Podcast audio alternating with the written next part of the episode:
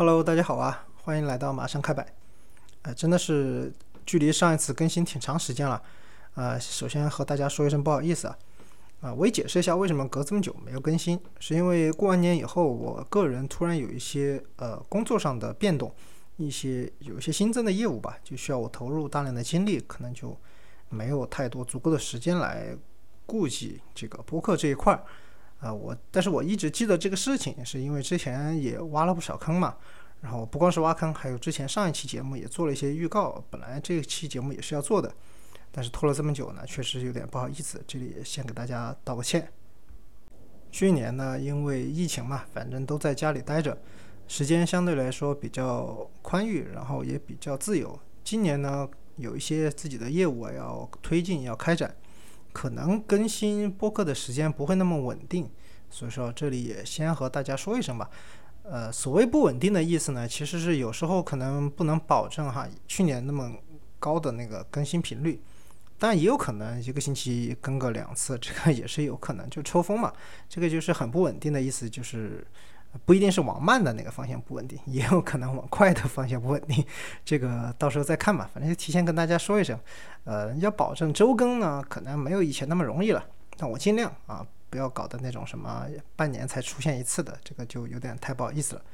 本来这个频道呢，就是我想做一个摆龙门阵的平台。我有什么想的就和大家聊一聊，然后实在是没想到啊，还有很多朋友真的是挺感兴趣，然后还愿意听我唠叨，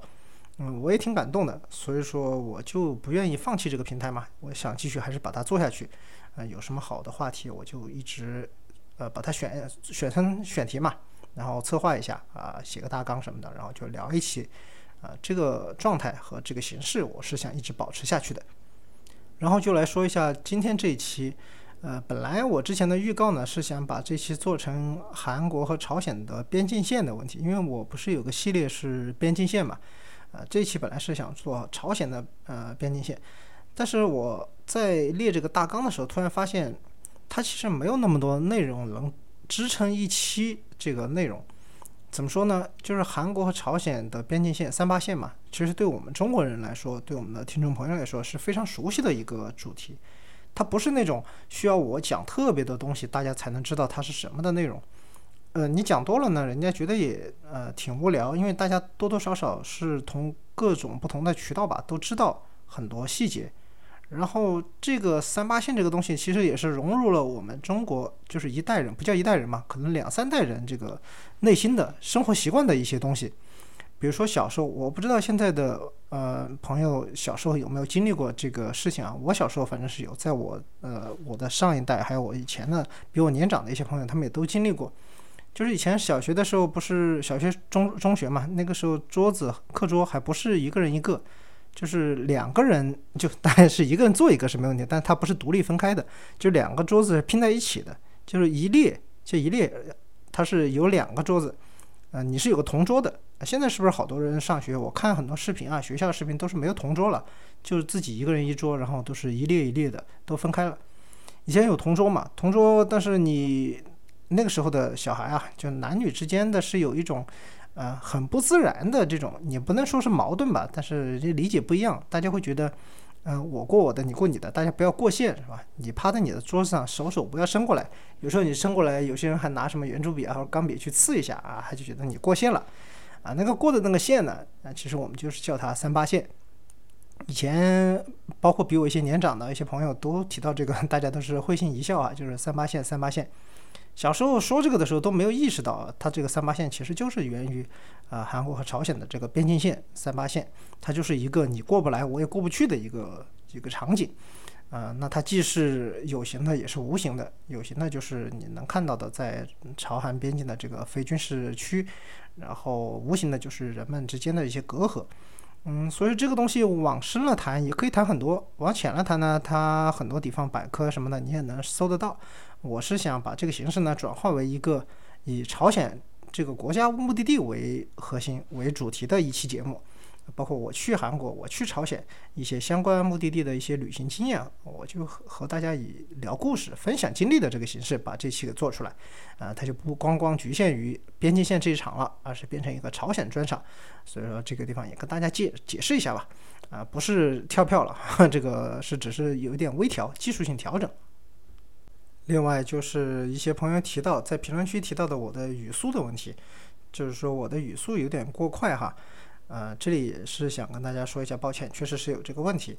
因为我做这个平台，我没有想特别把它搞得好像是一个挺正规的自媒体平台一样啊，每天要固定要输出什么东西，啊，就是一个很纯粹的摆龙门阵聊天的一个平台。有时候呢聊嗨了，就不自觉的，那个语速就快了。我是真的在想象，嗯，对面是有一个人和我在聊天呢。就越说越快，越说越快。我的这个思维，呃，速度也是比较快的。有时候想到一个什么东西，马上串出去就能说出来。嗯，可能是个人习惯吧。啊，我现在也会刻意的放慢一点，因为这个反正有倍速播放嘛。你嫌说的慢，你可以这个加点倍速，就听起来就比较习惯了。那有些博主，我听他们说话也挺慢的，我有时候也调什么一点二、一点三，最夸张的一个我就不说谁了，但是我能调到一点七倍速。可见就是按我习惯的那个语速哈，他们说的是有点慢的，就可能我说的大家觉得比较快，我我也确实要反省啊。从这期开始吧，我尽量说慢一点，啊，这样的话希望给大家一个比较好的这个收听的体验吧。啊，废话就先扯了这么多，就是跟大家打个招呼嘛，相当于是。那么接下来就进入今天的主题。现在作为中国游客去朝鲜旅游呢，还是只能通过。呃，报团的这门形式，旅行团这种形式哈，去朝鲜旅游，但是呢，比想象中是会灵活一点，因为以前去朝鲜就特别严嘛，你什么都定好了，然后呢，你也必须随时得跟着他。但现在也是，我所谓的现在哈，是建立在这个疫情前，就是朝鲜还没有停止跟团旅行的这个节点啊，所以有时候我说顺口了，大家不要觉得现在是可以去，现在暂时还不行，就等它恢复以后吧，大家感兴趣可以去看一下。呃，它虽然比较严肃呢，但是观光确实对于朝鲜来说是它创汇的一个重要的组成部分啊。它的操作其实已经非常熟练了，啊，虽然是必须跟团，但是它的跟团的那些呃内容和行程没有那么死板，呃，一般是有常规团，还有一些非常规团，也就是你可以定制的。呃，我的朋友刘透呢，以前就是还做过一个朝鲜的仿古团，就是去看一些古墓啊、一些古迹啊，还看一些文物啊这些。都是可以的，呃，虽然是看文物的那个具体的费用，就是旅行的费用不贵，就是什么吃住行这些不贵，但是去一些景点或者要下墓看一些，比如说壁画呀那些，他们朝鲜是收的很贵，那个对他来说是一个非常重要的，呃，创汇的一个手段嘛，呃，所以说它的好像难度挺高，但是其实门槛很低，说白了就是给钱就能去，呃，它只是有一些限制嘛，就说严格跟团了。啊，现在去的时候体验也比以前灵活很多，就是在呃很多年前，就是金正恩还没上台以前哈，他去的时候很多地方也不能拍，嗯，大家都网上都是有这种传说嘛，什么东西不能拍，然后什么东西是拍了会有人民军过来给你制止，把你照片删了，有些地方呢不光是不能拍，他还有些地方是要求你必须拍。就是是他刻意营造的一个展示他风貌的地方，他要求你必须拍，拍回去宣传一下，帮他们朝鲜宣传一下，啊，这些事情呢，在嗯近几年，就近十年吧，就是朝鲜旅行的时候呢，已经是非常的松了，嗯，大家是可以随便拍，只要不怼着那种军人的脸啊，还有一些特殊的机关，那个导游都会跟你说的，哪些能拍，哪些不能拍，啊，所以说都是比较呃比较灵活了。而且还有一些自定义的团是比较受欢迎，嗯，除了刚才我说的探访古迹的那些行程嘛，还有就是国际上的一些非友西方国家的哈，不光是东方的，东东亚国家的，还有一些其他国家的欧美的飞友，他们专门到这个朝鲜来体验朝鲜的航空的这个坐各种飞机的这么一个行程，呃，就是高丽航空啊，就朝鲜的官方航空公司高丽航空，因为呢，它是保留了一些非常老的。苏制的航班，那个那个飞行器哈，像什么安托诺夫安幺四八、安二呃安二四，还有像什么图波列夫的图幺五四、图幺三四、图二零四，我做的图二零四吧，当时还有伊尔的一流升的伊伊尔七六，但是那些它是作为货运了，好像还有伊尔六二吧，呃，但是就是不同的那个团哈，体验的飞机不一样，但你可以跟他协调，就他那边都可以安排。从这个也能看出来哈，朝鲜的旅游相对来说是特别灵活了，就是你有什么要求跟他提，他那边地接都能帮你满足，然后你就给你一个基础报价，你去收客，只要你能收满，他就可以成型。所以我觉得朝鲜旅游其实没有那么神秘。从一年的周期来看，它是有个比较明显的淡旺季的。淡季和旺季的区分就是四月一号，呃，四月一号以前就是算是淡季，呃，四月一号以后就开始是进入了旺季了。因为朝鲜它的地处就是纬度和咱们国家东北其实差不多嘛，嗯，三月份去的时候还是挺冷的。我当时去的时候呢，就是三月，呃，我反正三月底三月最后两天吧去，然后我结束行程的时候已经四月二号了。呃，跨了那个淡旺季的分界线，但是呢，我是因为去的时候还是三月底嘛，所以还是按淡季的价格收的费。呃，我当时去的时候还有些地方挺冷的，我是穿了挺厚的羽绒服过去的。呃，它的大概区别呢，就是淡季的时候没有那么多游客，所以它很多活动是开展不起来。啊，比如说一些大型的活动啊，我们不说演出那种哈，就是一些大型的呃参观，呃需要一些人的那些参观，包括像少年宫啊一些人家安排的，有可能正好感受。人家比如开学啊或者什么的也没空给你做出来做一些表演，还有就是一些自费项目，他可能收不齐人，嗯，他搞个什么自助餐啊啊，做个什么游船啊，但是 他就收不齐人嘛，所以说淡季的活动可能会少一点，呃，旺季的话可能就是体验丰富一点嘛，而且气候也要好很多，呃，春天开春了以后呢，朝鲜那边山里因为它的自然环境保护的是非常好的嘛，啊，开花什么的都是特别漂亮，我朋友都是四月。哎，四月中下旬去的吧？啊，它是确实挺漂亮的，那个各种开花的，对于喜欢自然的朋友来说也是比较好的一个体验吧。所以我是推荐大家，就是贵贵点，贵不了几百块钱，就是去的话，还是推荐尽量四月中下旬以后啊，五一过了去也行。但是五一那个时候开始人就特别多了，因为那个游客差不多到那个时候就很多，再加上呃六七月份、七八月份开始暑假了嘛，那个游客就更多了。比较好的体验，我觉得还是四月份。中国游客应该怎么去朝鲜呢？入境的方式一般是两种，一种是坐火车从丹东入境，就是过那个中朝大桥嘛，那个铁路桥，就坐火车去朝鲜，丹东出发。还有一种呢，就是坐飞机。我当时选择的就是飞进飞出，啊，专门去体验高丽航空。我也是属于去打卡飞机的。呃，它航线的话，从沈阳可以飞，北京可以飞，上海之前也是有包机的，但是包机的这个就不像定期航班那么稳定嘛。我当时选择这就是从沈阳飞，啊，我当时报团了以后呢，呃，就在那个网络平台上那个什么猪，呃，报的那个团去的朝鲜呢。呃，当时的计划是这样，就是我跟那个客服要求，我说我是坐飞机嘛，那个价格是坐飞机的那个价，啊，我要求他必须给我贴签。因为去朝鲜，如果是跟团的话，团进团出，他其实只需要一个，呃，就是客单、签证单一样的东西就行了，你不需要在你的护照上留下任何痕迹的。这个也是很多人觉得不太方便，是吧？觉得去了朝鲜是不是去像美国呀，还有其他的国家，是不是有点不方便啊？就不愿意在护照上留下那个痕迹嘛？我就是那种比较头铁的，我是有收集签证的这个兴趣的人，我就专门要求他必须贴签。哎，其实这个感觉好像也是个坑哈，我不然挖一个坑，找一期有空就聊一聊我办过的那些签证啊。啊，说回来，我要求他贴签，贴签就必须得送到沈阳去，所以说我当时交材料比他们要交的早一点，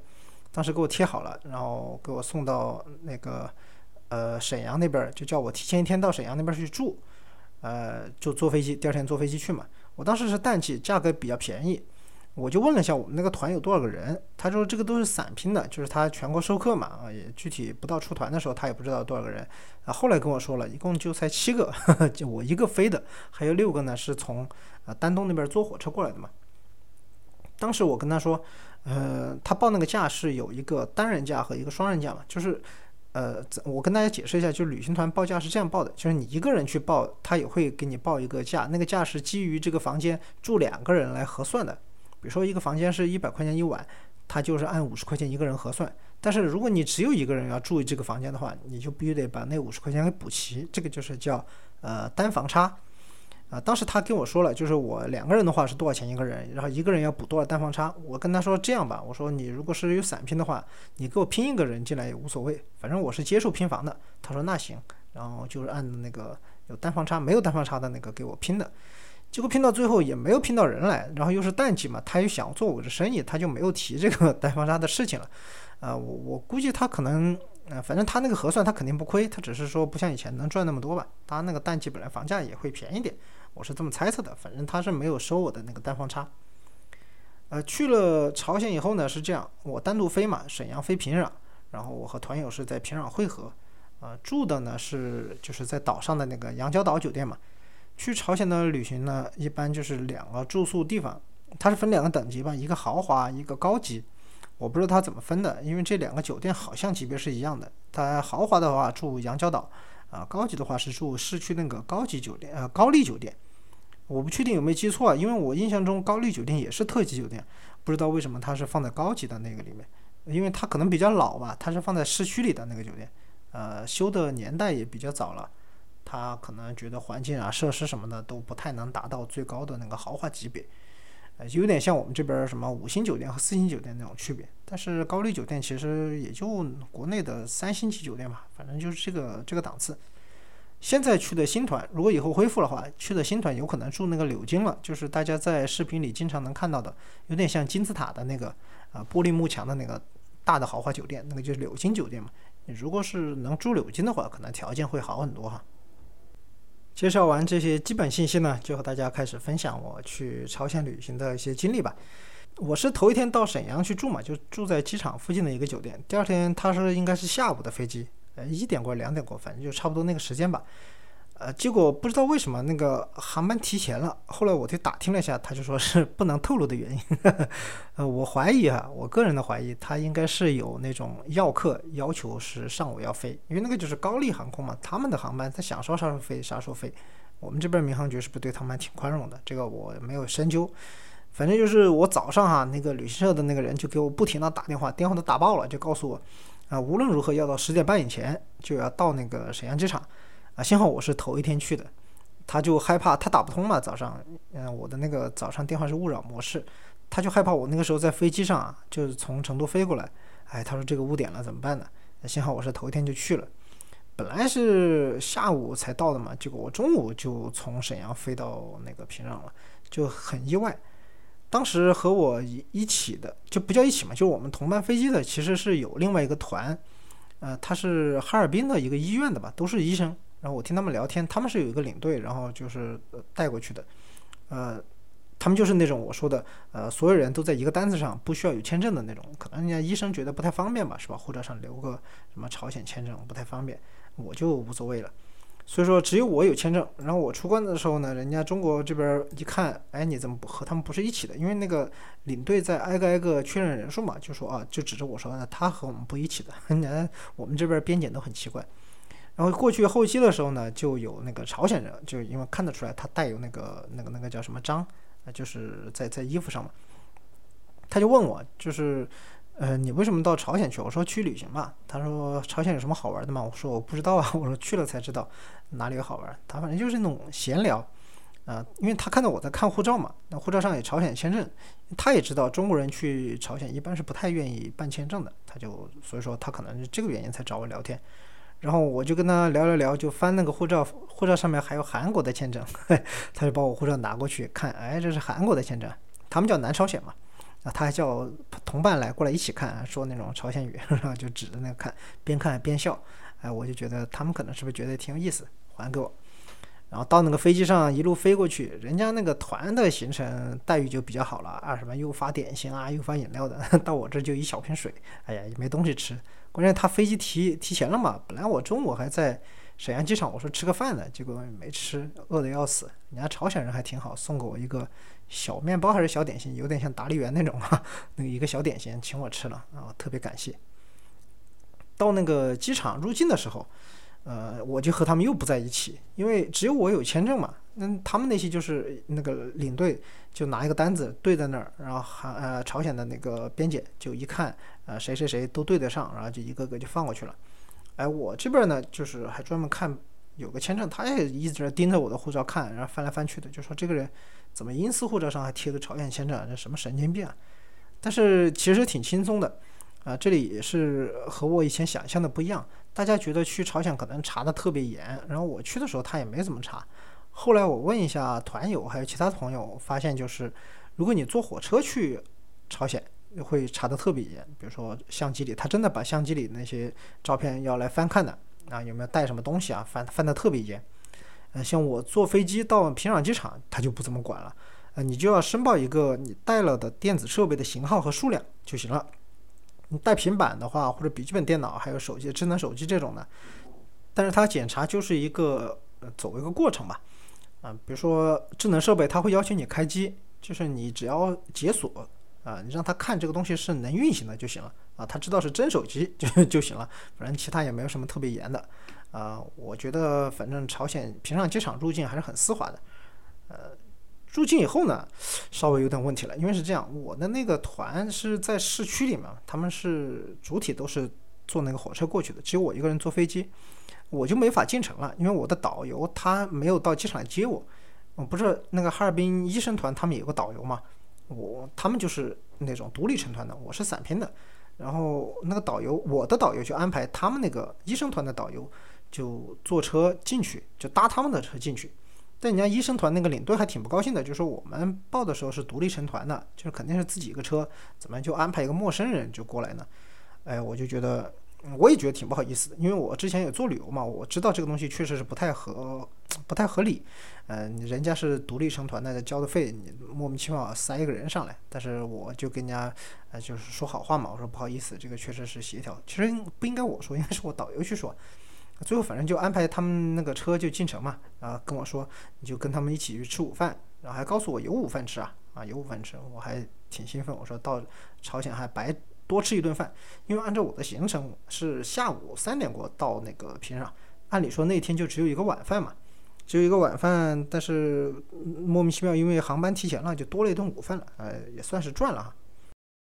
到了那个餐厅啊，和他们一起吃饭。医生团那个人比较多嘛，他们就两大桌，然后我就看旁边有个小桌，可以坐四个人的那种，我就一个人坐一桌嘛，然后就开始给我上菜了。上菜以后，我就彻底破除了很多人说到朝鲜去旅游是不是吃不饱啊，什么每顿都没肉啊，就是那种回到沈阳、回到丹东天天吃烤肉啊，就觉得哎在那边饿惨了。我觉得真的没有那么夸张，大家看到这些网络说法，还是要自己去一下才能够。有一个比较真实的体会吧，包括我说的这些，我也推荐大家不要完全相信我，因为有万一我遇到的是偶然呢，对吧？你和其他人不一样的，也不是不可能，所以不要完全相信我说的，大家还是自己去感受一下。然后一看来就开始上菜了嘛，上菜发现，哎，先来个什么泡萝卜啊，那些泡菜，我想这个东西，嗯，就是半岛上吃的都一样嘛，哎，然后就开始上什么炸的豆腐呀，啊，烤的鸡腿还是鸭腿啊。然后还要炒了一个肉，呃，那个葫芦黄瓜炒的一个什么肉吧，然后还有一盘素菜，什么萝卜、土豆，呃，那个青椒。哎，我一想这个东西有点像地三鲜的那种做法，只是东西有点多，还有什么木耳，呃，还有就是玉米饼，就分量挺大的，还有很多米饭嘛，就一上来咔咔六个盘子，我就觉得我我还怕他上错了，我跟他说。呃，我只有一个人啊。我说你这个是不是他们那个本？人家服务员就是叫我安心，人家也没有跟我说话，就叫我安心，你安心吃吧，反正就给你们的。可能是见多了中国游客吧，还过来问我有没有什么想喝的。我就看了一下他们柜台里面有啤酒嘛，大同江啤酒，我就说能不能来瓶啤酒，问一下多少钱。人家就笑一下，哈，没事儿没事儿，那就拿给我了。哎，这个东西就挺神奇啊！嗯，你虽然我知道是旅行团会和他结算，但是人家一一一句话不说，什么好菜好肉吃着，然后酒也上来了，我就一个人享受。所以从那个瞬间开始，我觉得朝鲜的旅游怎么说呢？体验还可以哈，体验真的还不错。啊，后来我的那个导游过来了嘛，我导游过来接我，就是从餐厅过来接我，把我接到酒店去入住休息一会儿。啊，是两个导游，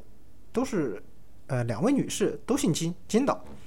以前啊，传闻中的朝鲜旅行团一般是要配两个导游嘛，都是标配一男一女。女的呢就是真导游，就是负责讲解的。啊，男的呢就负责，反正就盯着大家嘛，这个大家呃知道他们的功能就行了。一般是什么特殊部门的，看你有什么出格的呀，或者什么不合适的行为啊，他就负责来监督的，就干这个事情的。呃，不过从前几年吧，前些年，呃，朝鲜团啊配的都是两位女导游了，就是搞的是那种呃服务的软性服务的，怎么说呢？体验会好一点，就你不会感觉有一个人硬邦邦的一直在盯着你、监视你的这种感觉啊，也是提升了游客的体验。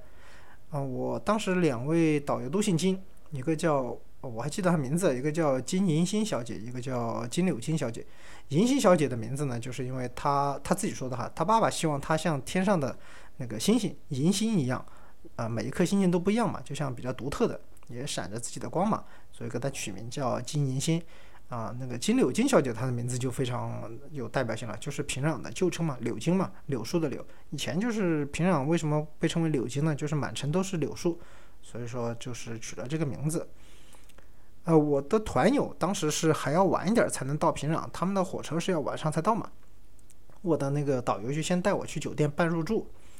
我住的前面说了，我住的是平壤的特级酒店羊角岛酒店嘛。羊角岛是平壤两家特有的那个特级酒店之一。呃，它是在大同江的江心岛上，所以说它的位置是比较适合接待国外游客的。呃，怎么说呢？就是把你往岛上一扔，呃，看你往哪儿跑，对吧？但是世界上永远不缺那个有好奇心的和行动力的这些旅行者，相当数量的国外游客啊，还有很多是中国游客。我知道看了以前很多游记，还有那种呃 vlog 之类的，那个时候还不流行 vlog，就是有嗯拍的照片为主哈，就经常在半夜的时候溜出羊角岛就跑步嘛，跑到平壤市区去，满足一下他们的好奇心，看看晚上的平壤什么样子。我是没这么干啊，我是觉得我后来的那个经历告诉我没什么必要，因为该看到的看到了。我后面会专门讲这个事情啊。当时不是是淡季嘛，所以说成团的不多，我们那个团就七个人，所以说我就是变成单出的那个人嘛。呃，单独享用个标间，也没有收我的这个叫什么单房差。呃，对羊角岛酒店的最大的印象就是我们那个金岛啊，两个金岛，三次专门说这个事情，就是叫洗浴的时候、洗澡的时候啊，因为我们是淋浴嘛，再加浴缸嘛，它是你要务必确认。你浴帘拉上的时候是在浴缸以内的，这样的话水流出去的话就不会洒在浴室的地上。为什么呢？因为作为朝鲜最高级的，当时哈最高级的这个特级酒店杨家岛酒店，它浴室是没有地漏的啊。你这个水要出来，你就一直在厕所里就趟着了。他说那个要是一直搞漏水了，呃，让你去赔，他说你这个可能有点赔不起。我当时想的不会让我们去挖煤是吧？所以导游就说。为了避免这个误会或者麻烦嘛，尽量大家一定洗澡的时候要注意，不要把那个帘子放在外面去。当时导游就让我先休息一下，下午也没啥事儿，我就说那我就在酒店出去转转也行嘛，转转然后去喝杯咖啡什么的。啊，他那个上面是有一个咖啡厅，其实他羊角岛酒店上面是有个旋转餐厅的，你有时候晚上你可以去自己去点菜，但是他淡季的时候就没有开。他也没有搞成那种烤肉餐厅。我朋友去的时候就是旺季嘛，它上面可以点烤肉啊，晚上看看草坪上的夜景还不错。啊，我去的那个时候就只有喝点咖啡什么的，啊，我就点咖啡，啊，他还有那个菜单还挺正正经的，就跟我说你这个是黑咖啡还是呃拿铁还是卡布奇诺，反正品种还是挺多的。哎，我也想这个，哎，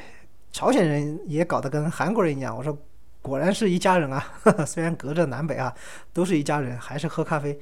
但是呢，人家就不叫美式咖啡。哎，我觉得他这个也是符合他的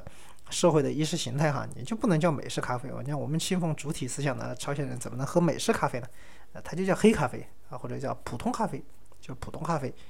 我就点了一个拿铁嘛，我想是喝一点就是温暖一点的。当时确实有点冷。啊，后来我就发现，我不管点什么，其实都一样啊。我就看到那个服务员从这个柜台下面 拿了一包 速溶的，我不知道什么牌子，因为隔得有点远，看颜色有点像雀巢啊。就就给我撕开，然后给我倒进去冲勺，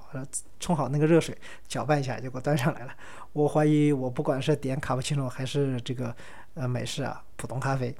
上来的应该都是这种速溶的。反正呃还挺挺好玩的一个经历吧。好，然后就回到房间，房间去休息嘛。我就发现有电视，电视我就打开看一下里面都是什么东西。呃，结果他的那个国际酒店的里面那个台，我怀疑跟外面是不一样哈，因为他那个能专门收到外面的国际台，比如像凤凰卫视，我能收到。凤凰卫视还是中文频道，不是资讯台，是中文中文台。还有一个星空卫视，就是专门放电视剧的。还有就是半岛电视台，英文的电半岛电，不是朝鲜半岛的那个半岛电视台，是那个阿拉伯半岛的，就是卡塔尔的那个半岛电视台。反正这些国际频道都有，还有朝鲜它本地的几个频道嘛。因为是下午，好像也没有什么新闻，我就等了半天，我就想看那个李春基主播嘛，不是号称传说中能靠播报新闻就能令敌人肝胆欲裂的李春基老师，就没看到，还是有点小失望的。然后我和那个金导一起去平壤火车站去接我的团友嘛，那个就是晚上五点过吧，也是我第一次比较近的接触平壤市中心，因为火车站就在很市中心的位置嘛。当时主要留意了一下它的建筑。呃，并不是没有高层的建筑，但是它的风格就和高层这个东西不太搭。就你觉得它十多层的楼看着也像五六楼的那种感觉一样。呃，如果说是多少年前的这个比喻呢，可能也不太形象。我不知道听这个节目的朋友里，你们的城市哈有没有那种大型国营的厂矿啊，或者那种厂区的职工房或者职工小区？像我们这边有很多，比如说铁路局，它有一片。呃，很多栋都是铁路局的职工住的那种房子，哎，他他们的那个平壤的很多房子其实就有点职工房的风格，就是以前苏式的这种比较实用的民居，它留下来的这种风格嘛，是比较多的。所以你一看，嗯，你会觉得很熟悉。我当时觉得这跟我们成都的铁路新村啊那些楼很像的，啊，我当时在火车站那边，可能五点过了吧，下班了，那个感觉市民特别多。他们干什么呢？跑到火车站来，主要是拼车，因为火车站门前有一大片广场，它是一个集散地，很多车都停在这里。你要去哪里啊？呃，你就在这边搭车，有点像其实独联体国家现在比较多的那种拼车的形式啊，马舒特卡，就是你去拼车，它那个车都是前面有固定的路线的。他写了个牌子，比如说哪儿哪儿哪儿，或者说你一看那个车你就知道是哪儿哪儿哪儿，他们都知道的，所以就上车直接就走，坐满就走，然后前面走一辆车，后面的车马上就顶上来，就那种小面包、金杯啊那种的，啊，出租车也比较多，而且不算很贵吧？我问一下我们那个金导，他就说坐小车就轿车的话，一般就是人民币啊，十二三块钱嘛，反正就这个价。如果坐那种大车、面包车的话，就是六七块，差不多一美金吧，当时。嗯，我看了一下车的话，中国产的车是挺多的，什么长城、金杯、比亚迪、长安、华泰，反正这种中国车挺多的。然后那种货车的话，不是货车，就是那种小客车的话，哈，就是乱七八糟的欧洲牌子啊什么的也也有。啊，他那个出租车公司朝鲜是这样，他那个出租车公司都是国有的。啊，那个国有的话，你不能采购车嘛，你就司机，那那个车的构成就很复杂了。反正有什么车就开什么车吧，呃，你就给你什么开什么。但是他们作为市民的话，去搭乘还是比较方便的。包括我看它的那个公交系统也还是比较发达。它有那种一般的公交车，还有电车，就是头上有两个那种呃辫子一样的那个电车。现在国内很多城市还有吧，还有有轨电车、无轨电车，反正都有。啊，牌子呢就是特别老，都是以前的苏制的或者是华约的、东欧的那些牌子，像八十年代的捷克的那车，什么斯柯达呀，反正这种比较多。呃，我就在最繁忙的火车站路口那个广场看它的一个，它是一个三三岔路口嘛，我就看它那个交通状况，其实不太好，啊，我和我想象中的不太一样。我一直觉得，就我也也我承认我是也有点刻板印象，我觉得可能朝鲜人民的生活水平啊，也不不允许他们能很多人开车嘛。其实还真的不是，车是特别多，而且他朝鲜人平壤人嘛，开车特别野蛮，就谁快谁有理，谁车大谁有理，所以你就站在那儿，你都觉得惊心胆战的。我的那个导游就跟我说了几次，他也不好说我，然后就劝我嘛，就说你还是回到车上，不要站在下面，他特别危险。你你在那儿看，万一人家车把你擦了挂的，我又是外国人，那导游也不太就觉得不太好嘛，对吧？我就问他那些这些车都是公车还是什么的，然后他说对，导游说朝鲜是没有私车的，他全国的小车呢一般就分为三类，呃前面说了国营出租车嘛，他的那些公司他有的车，还有就是机关单位。他有的车，还有就是，呃，私人的车。私人的车是怎么来的呢？一般是国家分配的，还有奖励的。比如说你有重大立功表现啊，或者是集体个人啊，国家就给你分配就是小汽车，就奖励一辆车。那比较，呃，比较简单粗暴的这种奖励方式吧，也挺直观的。你就一看你的开好车的，就知道你肯定是对国家做什么贡献的。呃，反正街上能看到一些外国的车啊，都是奖励来的，因为它的进口的比较好的车拿来当奖品嘛。什么奔驰啊、日产啊、丰田这些都有，而且，呃，他还不光是把车给你就不管了，他不仅分配汽车给你，还油钱也是国家管了。他是有那种油票，你就拿那个油去呃加油站去加油，就靠那个油票去兑换油。反正发多少邮票呢，你就开多远。我觉得他这个形式也挺公平的。你发一百升油，你就开一百升那么远啊，再多了你也开不了了，就是这种。反正朝鲜它的那个燃料紧缺嘛，只能进口，这种形式也能理解。你要开多了，它不像我们这种能源是比较充足的国家。导游就跟我说，那个朝鲜没有石油嘛，可能反应过来就聊嗨了，他可能放松了，他马上就改口，他说是不是没有石油，是还没有开发石油。我说我理解理解，懂的都懂啊。接到了我们的团友以后呢，导游就跟我们介绍在朝鲜旅游就要那个要注意的事情，啊，最关键的就是拍照的事情啊。就那个银杏导游就说，他说现在你可以在整个行程里随便拍照，这个没问题。他说唯一不能拍照呢，就是有人民军出现的时候啊，就是绝对绝对禁止对人民军拍照。他说这个东西是强调很多遍的，要不然你给他们也带来麻烦，你给自己也带来麻烦。因为要违禁被抓住的话，就特别麻烦。嗯，特别是涉及了外国人嘛。以前来朝鲜旅游的时候，很多建筑也是不能拍的确实是这样。就是有些旅行社它，呃，规定不同嘛，有些跟你说的口径也不太一样，跟你说这个不能拍，那个不能拍。主要是一些设计可能比较落后的一些房子啊，或者一些政府机构啊，这些不能拍。现在就好得多了啊，你知道哪些场景不能拍，他就说得很清楚。比如说有人民军的地方就不能拍，比如说这个机关，他也不用特意强调。这个机关是干啥的？反正门口有那个人民军站岗的嘛，你就知道啊，这个就不要拍就行了。呃，还有一个呢，就是拍那个一些禁忌啊，就是朝鲜的已故和现任的领导人的他那个画像啊、雕像这些特别多嘛，街上特别是平壤是特别多的。呃，他什么万寿台啊那边，他有呃金日成和金正日的那些大型的画像。他说这个东西拍摄一定要注意，你要拍可以没问题，但是你必须要拍摄完整。就是你不能把他那个什么头切一截，什么身子切一截那种，你必须把整个人你要拍就全部拍进去，而且角度最好选好，因为他说了，这个出去的时候坐火车，他们出去的时候是要检查你拍的这照片的，我们坐飞机都无所谓。他说你有些照片拍的不太好的话，因为有些人民军战士啊，这个基层的，他的那个执行尺度是非常僵硬的，非常僵化的，他也不知道你拍的算不算好。他不管，他就觉得不符合他的要求，他就要求你删了。比如说，呃，一个什么电线啊，那些东西从人脸这个穿过去就不好看嘛，不美观嘛。他们觉得是有碍他们的领导人的形象，这种也不行啊。所以说，他就讲了很多这种呃注意的事情。第二天我们要去一个景点，就是妙香山。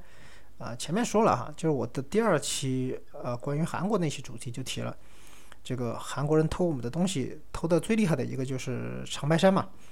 他们觉得这个是他们的呃民族神话发源的地方，那个太伯山就是白头山，他们叫白头山，其实就是我们长白山嘛。然后最后我们因为这个呃中朝关系的原因，就划了一半给朝鲜嘛。啊，韩国不是那个亚冬会的时候，他们在举那个牌子说白头山是韩国的嘛？这关他们韩国啥事儿嘛？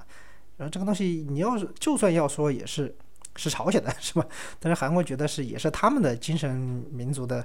这个发发源地，这个就有点没文化了。我前面讲过，这里就一就不就带过了，不不详细说了。其实他们的那个所谓的白头山，就是太太伯山，完全不是长白山，其实就是妙香山。呃，如果只韩国人要真的朝圣的话，他们应该到朝鲜来，就去妙香山拜一拜就行了。我们当时去妙香山，主要是参观一个国际友谊展览馆，呃，它是官方叫这个名字。其实就是全世界各个国家各个地方，不管官方还是民间嘛，赠送给金家的这个礼物，它有个陈列室，就是一个陈列室已经装不下了，他修了一个展览馆，就特别大，特别豪华。然后你也不可能看完嘛，反正就是随便看看就行了。呃，各个国家的都送的有，我们国家也有，当时看了一些啊，还挺长见识，送了不少东西，还挺精美的，而且都有很多我们国家的地方特色吧。但这个本身没有什么好说的，大家如果去的话，找点图片什么的都很好。这个我又不不太详聊了，我主要分享一些经历吧。什么经历呢？就还是吃的。呃，去之前要在早上杨家岛早餐那个吃吃早餐嘛。哎呀，我很难描述啊，那个早餐什么样子的。这个再一次打破了我的刻板印象，就是很多人都在网上说去朝鲜旅游吃不饱。我想怎么可能吃不饱吧？那个早餐。首先，它是有有西式的，这什么面包啊、牛奶啊，但牛奶是奶粉冲的哈，它也没有那种鲜牛奶。还有什么鸡蛋，就是煎的、煮的都有。反正到这个时候，你觉得这个还是一个比较正常的酒店嘛？那个早餐很多国内那种什么一百块钱的、几十块钱的酒店，有时候有早餐的，也就这些东西了，还有一些粥，啊，后来就开始，哎，我发现不对了，怎么开始上热菜了呢？啊，他端点素菜嘛，就是炒那个空心菜，哎呀，这个还能接受啊，然后就开始上那个硬菜了，什么土豆烧肉啊、青椒肉丝啊、还有辣酱蘑菇呀，我当时看了就震惊了，我这个是早餐吗？我这个东西不会是午餐或者午那个晚上吃的吧？这不是都是硬菜吗？但是是有点无语的，但但是是一个正面的无语哈，就是觉得哎呀，网上那说的东西果然是不可相信啊，还真的是要来亲自体验一下才知道啊。一出了平壤，去苗先生的路上就能感受出这个路况确实不一样了。呃，反正就越远离平壤，它的路况是越差的，这个也可以理解吧？反正它的国家的基建水平也就那个样子。呃路上能看到很多劳作的人，就是什么挖水渠啊、修桥梁啊，还有扫马路的呀，反正就干这种事情嘛，特别多。呃，导游就给我们介绍，他这个不是专门的施工队，他是各个单位抽调的，呃，组织的，叫义务劳动啊，打引号的义务劳动。这个义务劳动，呃，咱们国家以前也是有的，就是在一定时期都是有这种，你每个单位是每一个每个星期都一定会有一天或者是一些人嘛去干这个事情，对于他们来说是个挺光荣的，所以大家都是争着来。反正很多人我就在那看嘛，表情都是那种还挺享受的。我也不知道他们是享受的是抽的烟，还是说享受这种劳动的这种带来的快乐。但是看他们脸上都不太有那种苦大仇深的感觉哈。除了参观这种景点以外呢，就自然景点以外，还有一些人造景点，呃，或者说人造项目吧。那个朝鲜旅游也会专门带去，就是为了展示朝鲜旅游的那个风貌。主要就是一个参观少年宫。啊，这里要提一下，就是我去的那个时候，他那个，呃，他那个体育场不是要大型歌舞表演那个阿里郎嘛？那个当时已经停了，就没有，就是没有看那个东西了。呃，就算前两年还有，但是他淡季的时候也不太会有，一般是旺季才有。所以我们就组织去那个少年宫。少年宫就是干什么呢？就是让外国游客近距离的接触一下平壤的小学生他课余文化的活动嘛，就展示一下朝鲜八九点钟太阳到底是个什么样子啊。但这个是就是一个景点了。我当时去之前，我也想，这个都是安排一些演员嘛，是有点作秀嘛，这我就去，但是这个他必须有这个行程，我就去看看。啊，现在给我的唯一的印象就是那个空调确实太不给力了。我三月底去，啊，他那空调开了跟没开一样，就是那个暖气啊，根本感受不到暖风，哎呀，都要感冒了。反正就看那些小孩嘛，表演什么舞蹈啊、书法呀、科学呀，反正就是上那计算机，对，还有计算机，哎，对我当时就特别去留意了一下那个计算机。他们很多网上说朝鲜的那个计算机就就黑朝鲜嘛，就说朝鲜的计算机只有主机和显示器，它电源都没有。我就留意了一下，哎，还确实还可以。它那个系统哈用的是那个 XP Windows XP 系统。然后我看了一下当天那个课程啊，给我们演示的是制作简单的动画。嗯，我就没走嘛，一直在那个学生背后看，就看了十分钟。哎，他确实是在操作啊，那个不是在放录像的那种哈，就是完全是在操作啊，拖动图片啊，什么调角度啊，搞得还挺好。而且图图片那个拖动了以后，拖多了哈，它还会卡顿，那个还有残影，一看就是那个内存也不太不太够，而且这个就是非常微软的那种了。哎，就说明至少它不是假的嘛，你不管它这个东西是不是给我们作秀，它东西还是真的嘛。啊，他本来还有一个演出的，就是歌舞演出。后来那个导游就跟我说：“哎，这个很遗憾，今天看不了了哈，这个就取消了，因为第二天平壤小学开学嘛，就学生们都提前回家了，就准备开学了。”啊，我想一想啊，这个是不是好像更说明了他不是在表演啊？因为你做戏没有做全套嘛，你要真的是演给外国人看，那不可能有呃有叫什么呃那个那个因为缺勤而导致这个演出没法上上演的这个形式。呃，所以我们当时是觉得，嗯，怎么说呢？一方面有点失望，没看到；一方面有点欣慰，就好像看到了比较真实的东西。但是晚上呢，就带我们去吃那个朝鲜火锅嘛。哎，我想朝鲜那个他不是挺爱吃辣的嘛？结果打开一看，哎呀，是清汤，就是那种清汤，煮点什么鸡啊，反正东西挺多，什么鸡啊，有鱼有肉有菜，还有啤酒，哎，东西也很丰富。但是呢，就是。没有辣椒，我这四川过去的，本来以为还能吃到什么辣麻辣火锅是吧？想多了，人生的大起大落啊，实在太刺激了。呃，后来去到一个比较重要的旅行点，就是开城嘛，往开城走就要去那个板门店，板门店就是咱们要看的朝鲜和韩国的边境线，这个也是这期的算是一个重点吧。呃，去开城的路上，我就问他，问那个导游，我说为什么？在那个叫什么街头啊，当时导游跟我说，朝鲜那边是没有商业广告的，因为商业广告是资本主义的这么一个表现形式嘛。我就问他，不是说只有标语没有那个没有商业广告吗？但是我一直能看到一个汽车的广告。我说这个汽车的广告难道不是商业广告吗？那个柳金导就跟我说啊，他说这个是和南朝鲜的现代集团合资的一个汽车品牌，叫和平鸽牌。就全朝鲜你只看到的一个广告，就当时哈，现在不知道什么情况了。就当时只有那个和平鸽牌这个汽车的广告能出现在道路街头。啊，我们当时去看那个板门店。就是朝鲜旅游的重头产品了，就是你不管你是去呃平壤加其他点，它就是分很多个城市嘛，每天从平壤不停的进出。但不管是什么团，呃，板门店是基本上一定要去的，特别我们中国人哈，嗯，因为抗美援朝的这个情节，一般都是会选择去板门店。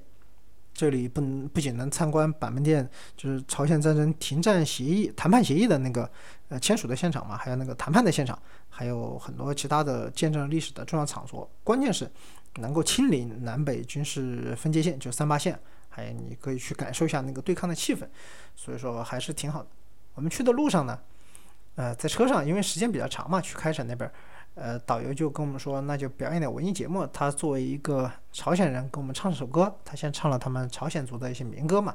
然后就说唱一些中文歌曲，就问我们中国人喜欢。他也知道我们中国人喜欢听什么歌，然后就唱了。先是唱了那个茉莉花，好一朵美丽的茉莉花吧，然后就开始唱什么，让我们也唱一点。我们那个团里有一位呃老人家，也不叫老人，因为我感觉也就是刚退休那种的。那当时刚退休，还带着他一个侄子来一起玩的。老人家就唱嘛，什么雄赳赳气昂昂，跨过鸭绿江嘛。那他们朝鲜人也知道这些歌的，就特别激动嘛，大家都一起唱。然后呢，一开始，呃，那个朝鲜导游又给我们唱一首那个，呃，一条大河波浪宽。然后这个大家都知道是什么歌，然后大家就一起唱。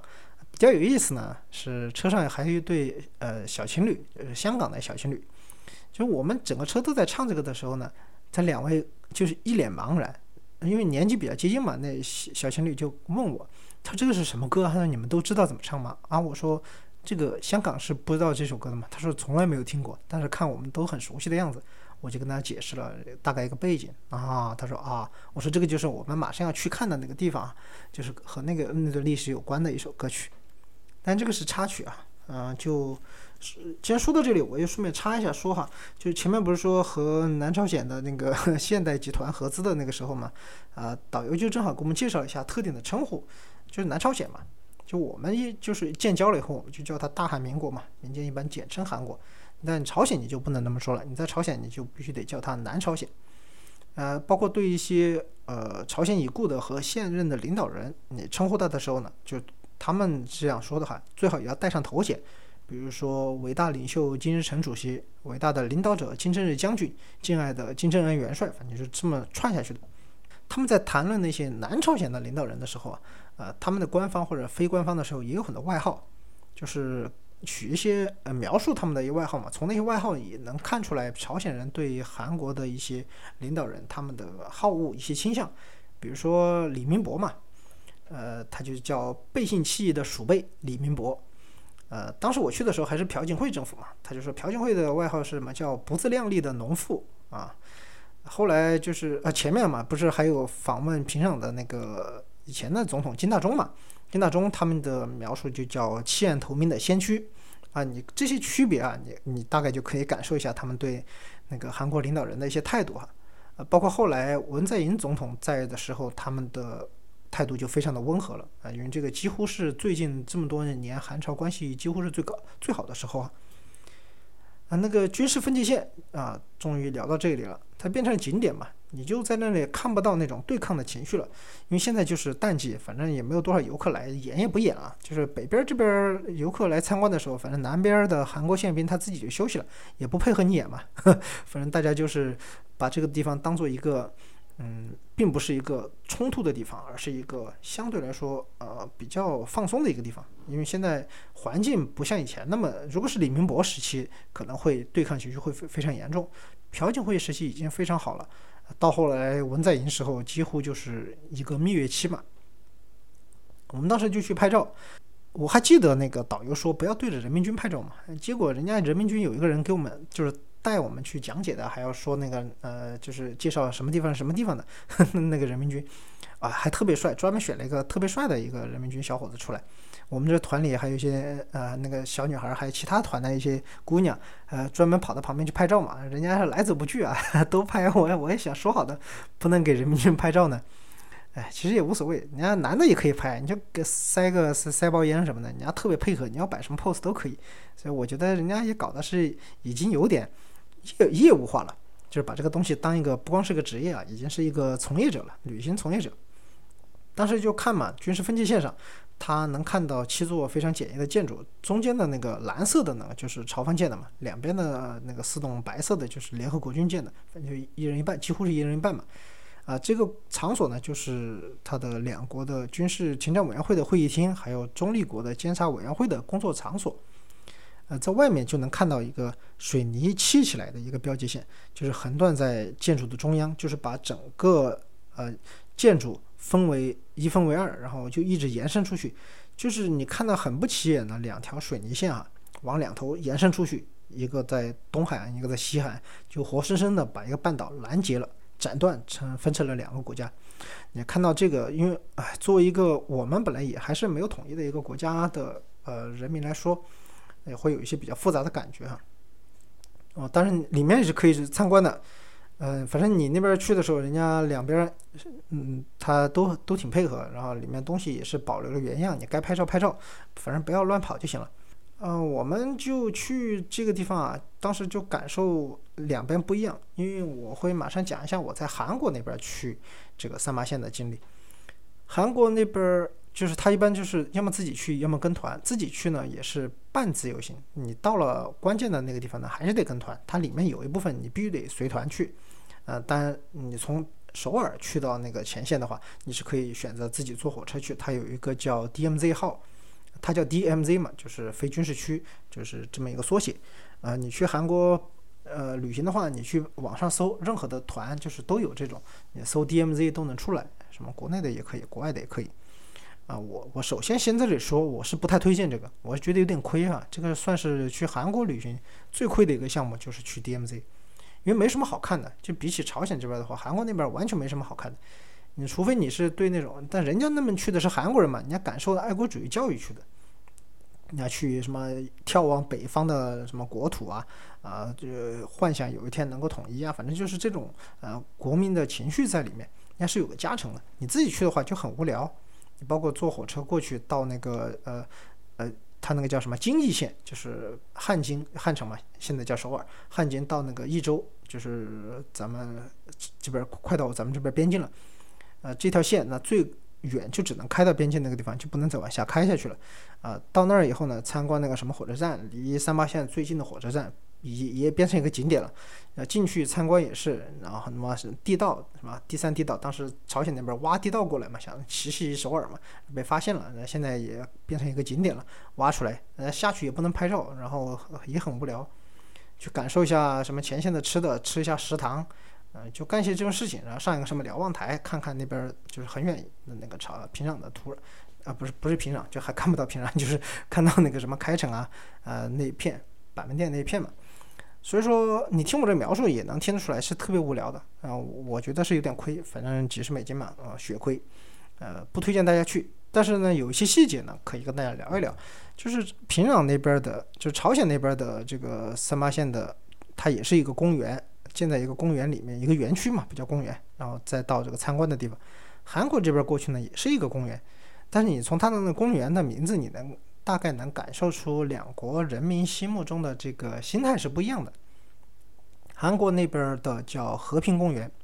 它就放了很多在那个铁栅栏啊，还有什么呃加一些锁呀，系一些那个什么袋子呀，就祈求和平嘛，他们叫和平公园。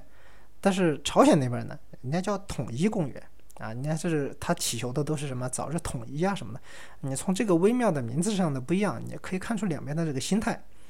根据我对我以前研究东北亚的这个历史，还有我和一些真实的朝鲜人和韩国人的一些交往，我能感觉出他们的心态是完全不一样的。就是韩国人怎么说呢？虽然他的官方也必须要高举这个统一的这个大旗，就这个大业是必须要立着的，你要占据这个道德高地，政治正确嘛。但是民众心里怎么想很难说。我觉得就用一个不太恰当的比方吧，其实是有点像我又怕兄弟苦，又怕兄弟开路虎，有点那种感觉。他而且他对朝鲜人实际上是那种惧怕的，有一种恐惧的，因为很多人还是不能忘记，呃，当年就是人民军从北往南这个一路冲下来的这种恐惧感啊，啊，其实代代口耳相传，其实一直保留下来了。呃，我不是有个学妹嘛，就是大邱大大学的学妹，她是大邱的。大邱是在韩国的中中部偏南一点吧，一个大城市。他有很多亲戚是住在首尔的，啊，他就跟我说，每次听到韩朝鲜那边有什么动静，发射什么导弹了，还有或者是有搞什么炮战了，开炮了，他那些亲戚就会举家，就是拿着很多行李，就从首尔跑到大邱来，就躲到他们家来。嗯，你可见他们这个这个不是一家两家啊，其实很多人都有这种动静，而且很多人就出国了。朝鲜那边一有什么动弹，马上从首尔飞出去的各个那个什么航班啊，什么东西都涨价，然后济州岛的酒店什么也涨价，大家都躲到济州岛嘛，还很多躲到日本去，因为韩国和日本，你不要看他的那个好像剑拔弩张的，然后什么也经常能听到韩国什么抵制日货啊，这种情绪是一直有，但是其实很多韩国人他们在日本的那边的根源还是很深的。呃，但他很多跑到日本去躲着，所以你可以看见他的这个心态哈。你说韩国人是真的愿意统一吗？但我这里就不不讨论太多这种跟政治有关的东西了啊，这个就说多了也是没什么意思。呃，大家反正可以有自己的想法啊，大家可以思考一下，是是真的是这样吗？啊，去了这个边境线以后呢，哦对，说到这个边境线，那就顺便再延伸一下吧，因为朝鲜不光和韩国有边境线。啊，朝鲜还和我们国家也有边境线啊，对吧？啊，我们国家接触朝鲜边境线最好的，它除了长白山那个天池以外，哈，还有就是延边、延边州和那个丹东这两个地方是比较好接触朝韩边境的啊，不是那个中朝边境的，一个一个来吧。中国和朝鲜边境，我之前疫情的时候去了趟丹东嘛，和和戴哥去的。那个也没有什么旅游的那个想法，当时就是因为疫情嘛，他那什么很多项目也不开的，就是涉及朝鲜那边的，呃，我们就在丹东，反正大吃特吃，吃了三天，整个人都挺的不行。然后我们就沿着那个鸭绿江散步嘛，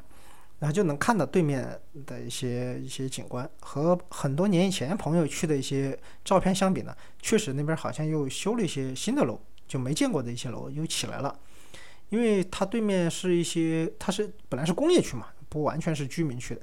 呃，它的肯定不可能有这么高楼。我看一下，跟平壤是肯定是没法比了。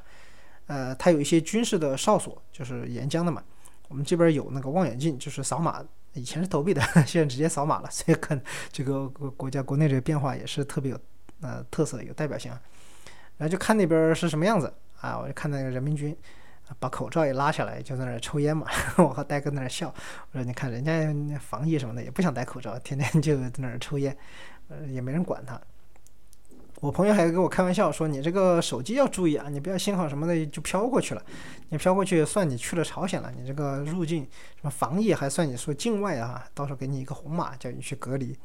哎，我说这个东西，他说到时候一不小心算你偷渡了，你这个根本没话说。哎呀，我说你话说那么难听，什么叫偷渡？这这个叫爱的迫降，对吧？那也不是我故意想去的啊。然后去到那个延边那边的话，哎，感情会复杂一点啊。因为怎么说呢，就是去到珲春，呃，能看到它不是有个一眼望三国嘛，那个地方嘛，就是也是中俄朝三国的边境，这个就非常复杂了。本来吉林是有这么一个入海口的，现在也没了。呃，而且你肉眼都能看到日本海啊，这个就非常的，哎，心态复杂，心情真的很复杂。就看到那个铁路桥就架在那里，拦江，就是给拦断了，就我们的出海口就完全没了。但对面的就就相对来说比较自然一点吧。哦，你要说自然一点，这个又想到朝韩的这个边境线非军事区，它不是很宽的、很长的这么一个完全不能有任何人进入的，嗯，这么一个非军事区嘛。它其实对生态环境的这个叫什么保养保护是非常好的，里面很多珍贵的动物啊啊，还有很多一些植物的一些植被的发展啊是特别好，哎，无心插柳吧？怎么说呢？就是甚至还有人提议是不是搞个申请个什么世界遗产？因为它本呃它本来是呃跟文化相关的嘛，什么纪念什么战争的这些东西，呃虽然它是文化遗产，但是它中间这些植被啊，各个这种物种植物物种多样化，其实可以搞个自然遗产。但这个是题外话，也是开玩笑的，但是也可以想象中，就是人类的这种冲突啊，它在一个暂时的僵持的。这个场面下，它不能进行热冲突的时候，反而是给大自然了很多机会，让大自然能更好的发展发展自己，呃，茁壮成长啊。我觉得这个也是很多人可能需要想一想的，就是为什么人类的冲突带来的是这个自然的毁灭，就是人类到底是在毁灭自己，还是在毁灭世界？但这个话题不说了，说多了又显得很油腻了哈。啊，就参观完边境线以后呢，就回到这个叫开城，在开城那边参观一些景点，然后就吃饭嘛，在那午饭。开城那个午饭，它设计的是非常啊有设计，只能这么说。他给你的菜就是看着很啊看很丰富，但是吃不饱。就很多菜都是那种呃，就一小碗一小碗，给你来个什么十个碗、十二个碗那种。他所谓的宫廷呃这么一个吃法，因为开城以前是呃高丽的王王都嘛，就是王建是定都开城的。当时开城就是开京嘛，就是开城作为京城啊，高丽王朝的京城。当时他就感受一下什么宫廷美食，哎，那个肯定是改改良的嘛，不叫改良的，就是现代人瞎编的。你说是公元十世纪的那个时候的，怎么可能是现在还能复刻一模一样嘛？这这不可能的，就是一个噱头嘛。但是一般不太容易吃饱啊，所以说他就推荐自费嘛，自费就是参鸡汤啊。为什么在开城推荐参鸡汤呢？这个就是开城的特产高丽参，就他的人参是特别有名，就是在开城这个地方，很多人就到开城这里就会购物嘛。呃，旅行团就会在这里设一个购物点，就专门带大家去买东西。主要买的就是两个，一个就是人参，就是所谓的高丽参，还有一个就是著名的这个宫廷神药哈，安宫牛黄丸。这个中国也有，就同仁堂也有做这个安宫牛黄丸的。这个方子倒不是说哪个国家绝密的，就是呃很多都在做。但为什么很多人去买朝鲜的安宫牛黄丸呢？是因为它的一个配方，呃，牛角。就咱们国家现在，因为这个涉及保护动物嘛，咱们国家里面是用的这个水牛角作为它里面的配方。啊，传说中的朝鲜版的安宫牛黄丸，它用的是犀牛角，就还保留了以前的那个秘方啊里面的犀牛角，所以很多人都去买嘛。这个地方呢，我我也要就是说这个题外话，因为很多朋友是有可能有认识朝鲜的代购。啊，你没听错，朝鲜也有代购，主要就是代购什么什么高丽参啊，还有就是这个安宫牛黄丸的。他们的广告都是说它是朝鲜版安宫牛黄丸，然后做的呃保留了原来的配方，因为它广告里面它不能说是用了什么犀牛角啊这些东西，那因为但是你懂的都知道他在说什么，因为这个涉及保护动物，它不能这么光明正大的打广告。但我想说，其实绝大多数百分之九十九，我敢说啊，它的所谓的朝鲜版的安宫牛黄丸。也不是真的用的那个原原始的配方，不是说他卖假药啊，他卖的是真的，就真的是朝鲜生产的安宫牛黄丸，但它的配方还是那种出口配方。呃，你看他贴的标签就知道，他贴的标签写的很清楚，他呃他的那个中文标签和朝鲜语标签其实不一样，它中文标签写的是犀牛角，它写出来了，你看这个就是呃是真的了，不管什么牌子吧，因为好几个厂都在做。但是就是我正好是呃学了一点，就是朝鲜语，我就看它的那个配方，我就看它里面。其实大家不学也可以知道，因为微信有翻译这个东西啊。你点那个图片一扫描可以翻译，它其实你显示出来就是水牛角。我一看那个词就不是犀牛，那是水牛嘛，然后就水牛角。你想啊，犀牛这个东西，朝鲜半岛本来就不产，他以前那个宫廷要用这个东西也是从外面进的。那哪有那么多？现在搞成了什么量产，还能卖给外国人，还能还能出口？他哪哪那么多的犀牛，对吧？这个东西本来也是保护动物，现代了，不像以前古代了。所以它这个东西，你不能说它药效完全没有，但是肯定不是他吹的那样，是什么秘方？你要觉得买的不太放心的话，还不如买同仁堂的，对吧？那买的放心一点。这个就是安宫牛黄丸在那边是比较受欢迎。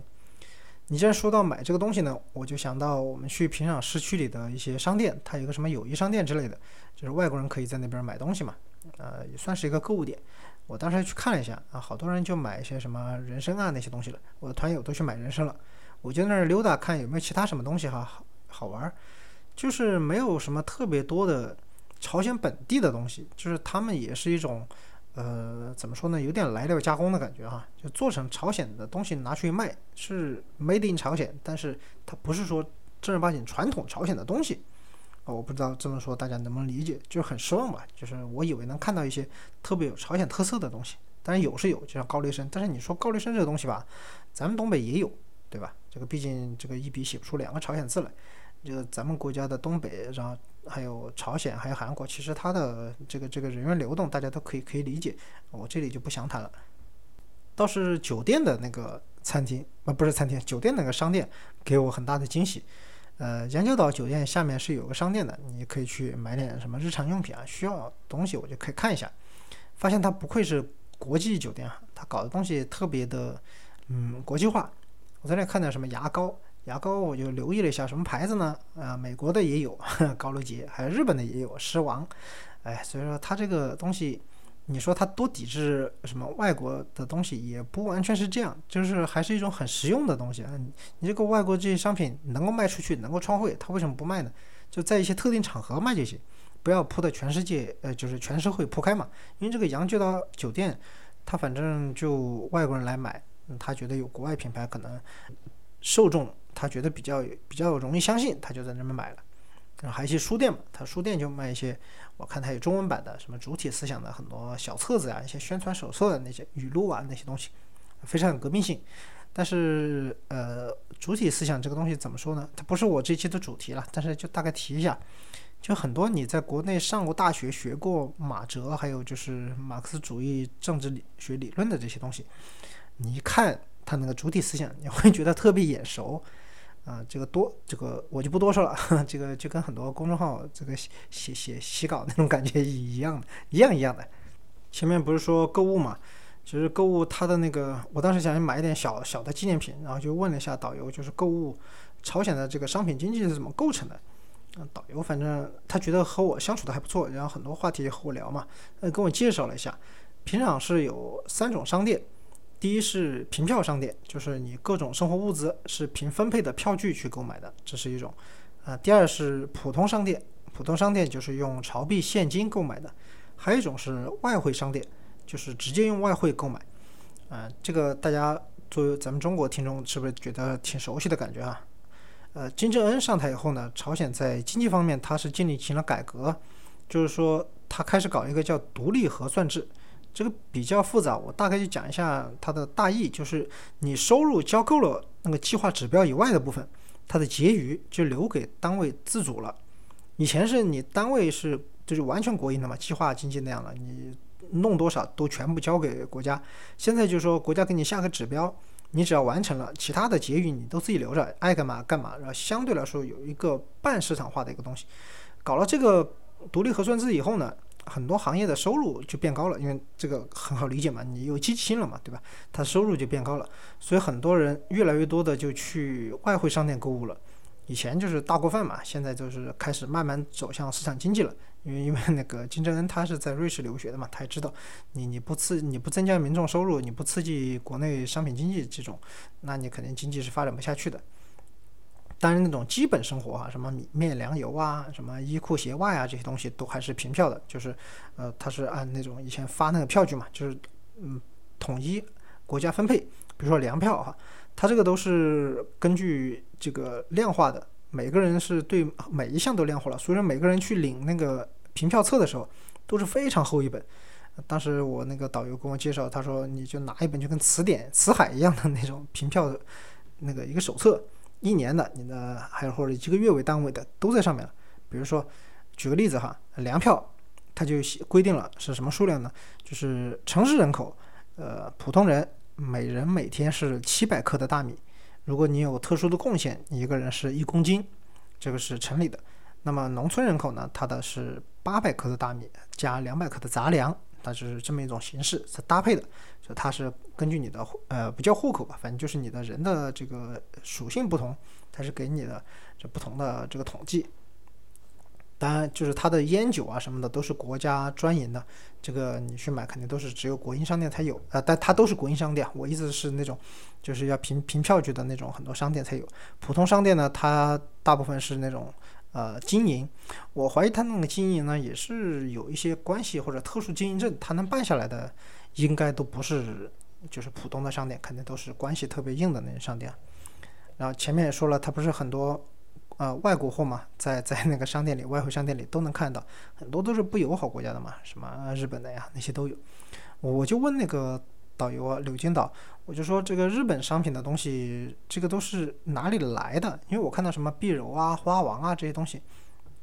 他就说你只要看得到的，就是货架上能摆出来的，都是合法渠道进入的。就不是说什么黑市啊那些东西，全是合法的，任何一个朝鲜的民众都可以放心的购买，只要是有货就可以买。然后我们那个导游还跟我说，你猜都猜不到，他小时候都是看什么《樱桃小丸子》啊、《魔卡少女樱》啊这些长大的。我真的大吃一惊啊！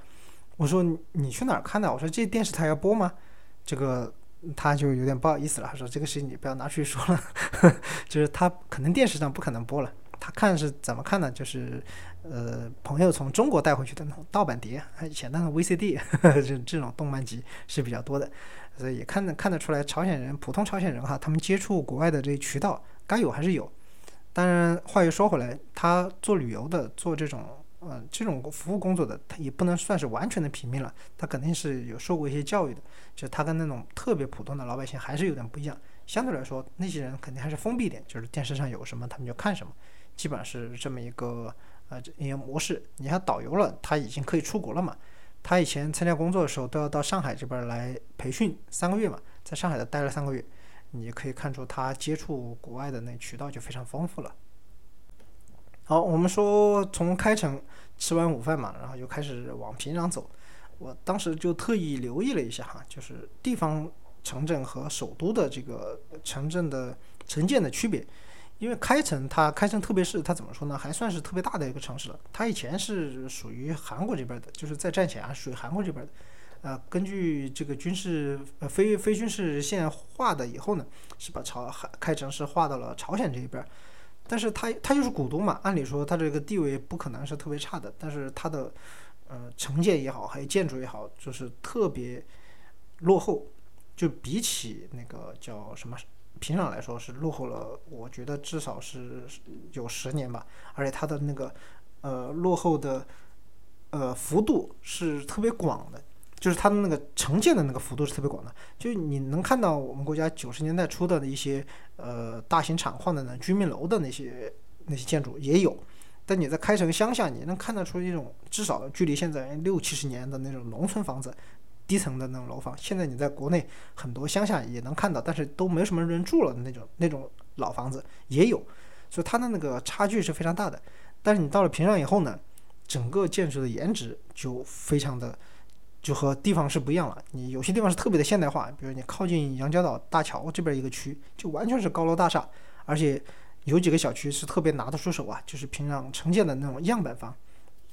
导游介绍那个房子一般是分配给一些对社会啊、国家有贡献的一些人嘛。呃，现在他们就是在沿江修了一片，到时候李春基老师不是都去分分到了一套嘛？他那个就是别墅那种的，就是联排别墅一样的。之前我看到那个时候的还是楼房、高层楼房那种。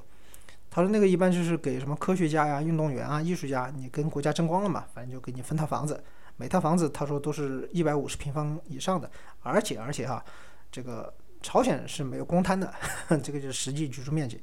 啊，有些大的，比如高级专家，他那住房的，两百平米以上的都有，而且是装修好了，拎包入住嘛。呃，普通人的住房呢，也是国家分配，就是你结婚就行了。男方这边向单位申请，就是分配新房。你说我结婚了嘛？你现在以前一个人住，现在两个人住了，好，然后就开始排队，一般就排。两三个月，就我那个时候去的时候问的时候是两三个月就完成分配入住。一般分配给你的就是你两个小两口嘛，就是六十到八十个平方，就差不多是这样。但这个东西都是导游的介绍哈，有多少自信度呢？大家自己去衡量一下就行了。我们当时去的那个路线就能看到很多那种房，呃，我也不知道他是刻意安排的线路，还是说正好就这么走就看到了。我当时留意了一下哈，有些楼层高层的还有有电梯，呃，有些有空调，就大概能知道哪些有是有人住的。因为比如说一层它可能十个房间，它可能有四个有空调，然后其他的都还没有没有，一看就没有装修的那种哈。嗯，我们当时看了一下，还有一些老旧的，老旧的呢就是我前面说的社区的那种员工职工职工楼，这种也有。所以一国首都来说呢，反正基本上是看得过去。那个时候已经开始大修土木了。呃，金日成广场两侧呀，大同江沿岸啊，平壤火车站背后啊，都开始在搞那种旧城改造。呃，你看出朝鲜就是改改善那个城建的这个决心和投入还是很大的。基本上就是说，像我们干工程行业的嘛，像我在工程行业的公司，我能看出来他那工地不是假的，就是真的是在施工的。呃，他的那个城市建设还是稳步发展嘛。但是呢，首都和地方的那个贫富差距就特别明显了。这个就是当时我在平壤市区里的一些观察。去朝鲜旅游几乎必须体验的一个项目呢，就是乘坐一下平壤的地铁。平壤地铁是非常有特色的哈，它是半岛第一条地铁线，呃，这是因为它比这个汉城的第一条地铁是早通车一个月，就是早赶慢赶，一定要抢在汉城之前通车，就是那个千里马线。平壤的地铁一共两条线嘛，就千里马线和革新线，总长是三十五公里，一共十七个站，呃，这么说来还是覆盖平壤的这个交通还是足够了。现在不知道有没有修新的，我后来就没太关注这个事情。它非常有苏联的特色，就是特别深，因为最深的时候超过一百五十米，平均深度都是在九十米以上，啊，而且这个是由中国铁道兵去修建的嘛，呃，所以说它是有中国的元素在里面，然后它的装修风格呢又是苏联的风格，呃，它的那个里面的那些具体的，呃，应该叫 UI 还是叫什么？这个东西就是那种形象哈，它又是朝鲜的那种革命主义的内容，哎，所以它这个东西特别混搭。你乘坐那个电梯从地铁口下到那个站台要差不多两分钟，特别深嘛，这种感官上的冲击力是非常强的。特别是我们我们一个中国人哈，能看到我们中国给他们修的这个地铁，哎，他那个有轨电车、无轨电车前面说了，还有公交车，还有地铁，平常一般就这四个交通工具。反正为了避免不必要的麻烦嘛，呃，外国游客去感受地铁就是固定的，就那两站嘛，呃，就感感受一下就行了。我本来想跟那个导游说，能不能去体验一下公交车啊？导游反正哎，就说不是很方便，婉拒了。因为那个要和他们的人去进行比较深入的接触，他没法保证。他这么跟我说哈，他是没办法保证就是游客的安全。我也能理解啊，就是你不要跟人家添麻烦嘛。但是呢，我我是特别想说，当时我们那个团，呃，给我们的服务呢，确实是呃超出了我的想象。我前面不是说了？很多人晚上从杨家岛酒店跑出去嘛，那个去感受一下朝鲜的夜景，跑到火车站那边去看看什么，呃，市中心的夜景什么样子的。啊，我为什么觉得没什么必要呢？是因为有一天，呃，晚上本来是吃了饭以后呢，有一个游船，大同江上的一个游船，上面是有自助餐。导游问我们愿不愿意参加这个自费项目，但是人太少了，他也凑不齐，最后就没有去嘛。没有去那天晚上就没有什么安排了。嗯，他导游可能觉得有点不好意思，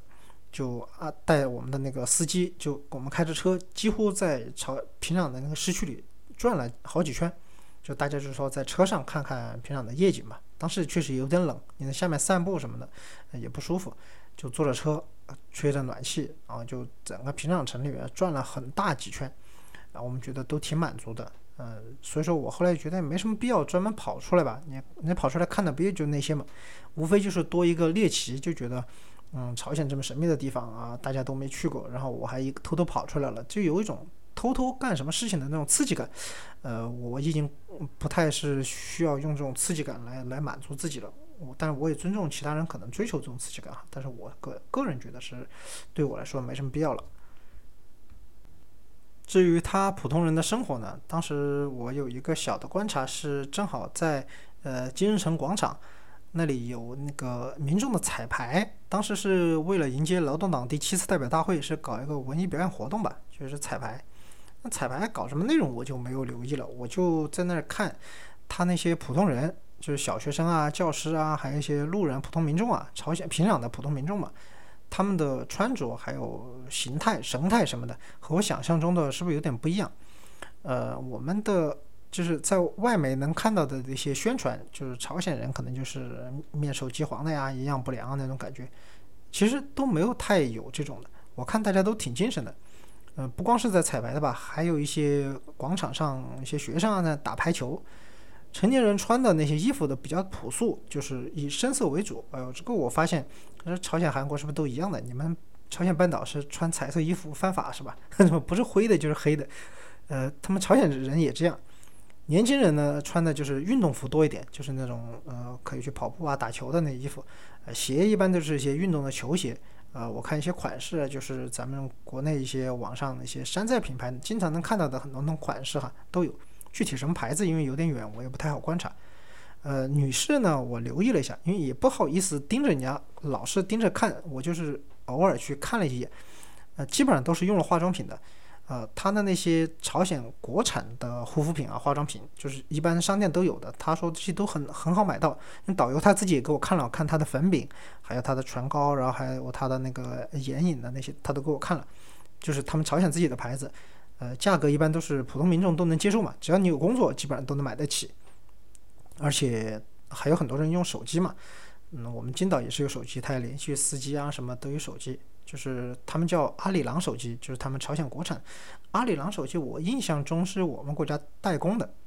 我我不知道这个印象有没有错啊？如果错的话，请大家纠正我。呃，但是我印象中是这样。呃，它用的是，反正框架是安卓系统，反正某一种安卓系统吧，反正是安卓，呃，也没有网络标识。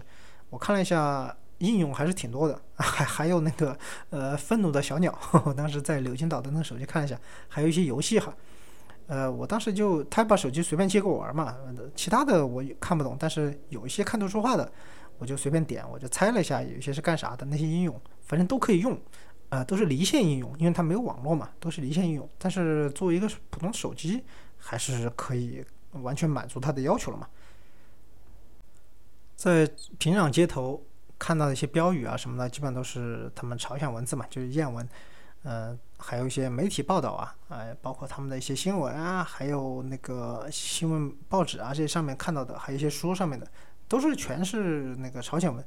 呃，韩国虽然也是差不多，但是你在韩国的一些呃文件、官方文件，还有一些呃专著上面能看到，还是有很多汉字词。呃，朝鲜这方面的这个去汉字化，其实比韩国来的更早、更坚决。就是我们现在一般谈到。半岛的去汉字化一般都是说韩国他们去韩去汉字化嘛，呃，但其实真正去汉字化特别严重的就还是朝鲜，朝鲜甚至他们的领导人的那些名字，他们都是用什么汉字啊？这个都是翻译的，而不是像韩国他们是在自己的身份证上是有印的，他那个完全是翻译，就是我们会征求这个朝方的意见，就是比如说你金正恩这三个字，呃，用的是哪三个字？包括像他的那个妹妹金宇正嘛。用哪三个字？金宇正是宇是哪个宇？正是哪个正？这个都是要征求朝方的意见。朝方最后用了那个呃与你同行的呃宇，然后金正恩的正，就是与金正恩永远在一起的那种感觉哈。他就用了这三个字。那么呃韩国的话，相对来说，你去看一下他的身份证，反正就有官方汉字的。啊，这个也能看得出来韩国和朝鲜它的一个区别。这里就呃延伸谈一下文化的一些主题吧。呃，就是半岛对于中国文化，就是或者说中华文化的一些距离和吸引，到底是谁在去中华化啊？谁在更多的呃在处于一种比较矛盾的心态里面吧？呃，之前有一个比较激烈的讨论，就是说什么高句丽在半岛的历史认同的问题。呃，普遍的认为是韩国有这个认同，他就是乱认祖宗嘛。韩国他说是他的祖先是高句丽，其实这个说法不完全准确。呃，韩国有这个高句丽历史认同，其实这个历史本身不是很久，就是大概九十年代以后才开始搞的。就是在之前，完全是朝鲜这方他是有这个高句丽认同，因为怎么说呢，高句丽这个王朝不是王朝吧，就是这个国家，它的。后期的首都国都就是定在平壤的，所以说现在的朝鲜他们非常自然的就是利用这一点是，呃，有一个高句丽认同，它更多的和我们中国的呃文化是没有什么关系的，它部分是针对南方的一个政治需求而做出的这个选择，因为高句丽在他们眼中看来是一个对抗中原王朝的，就是不屈服中原王朝，不光是隋还是唐，虽然他。有段时间他可能也臣服也上贡，他也也上什么上表，但他其实你看国都他那些人他也不去的，他就老老实实就在东北这一块儿。呃，至于高句丽它是不是一个属于中国的政权呢？咱们中国自己的一些官方定义哈，现在学术界也有比较嗯怎么说呢也也你说它盖棺定论也好，或者说一个比较确凿的也好，这个说法是比较准确的。就是根据谭其骧老爷子的这个说法，他的这个定义就是说，看一个一个政权是不是属于中国，那主要是看它的国都是不是在一八四零年时候的中国版图之内，就是在中国加入威斯特伐利亚体系，就是主权国家体系这个之前啊之之后吧。就没有没有这个被殖民者侵略的这个这个这个范围之前，啊，它的那个国土面积是不是包含了以前那个政权的首都？所以说，呃，什么辽、金这些都是属于中国的，那是没问题。但是高句丽呢，就是有一个分界线，在它迁都平壤之前，它是属于中国的政权；但它迁都平壤之后，它是一个半岛的国外政权。啊，基本上是这么一个说法是比较主流的，呃。在朝鲜人眼中看来呢，他们觉得高句丽是一个不是大，是一个对抗中原王朝的这么一个形象，而韩国所谓的他们的认同是这个新罗嘛，就是韩国以前的那个呃南边的那些政权，他们的这些新罗认同就会变成是师大的，它是属于师大主义的，它是跟唐一起灭了百济嘛。它作为和北边征求半岛正统的一个对抗，它是处于下风的，所以它是被迫了，呃，也不叫被迫吧，它是也是主动去拥抱这种高句丽认同，就想把自己从一个师大的而变成一个独立自主、有抗争性的这么一个政权认同。它是通过这种认同和北方在追求一种正统性，呃，这个在我们听来有点不太好理解，就是其实他争夺这个所谓的祖宗认同和我们其实没什么关系了。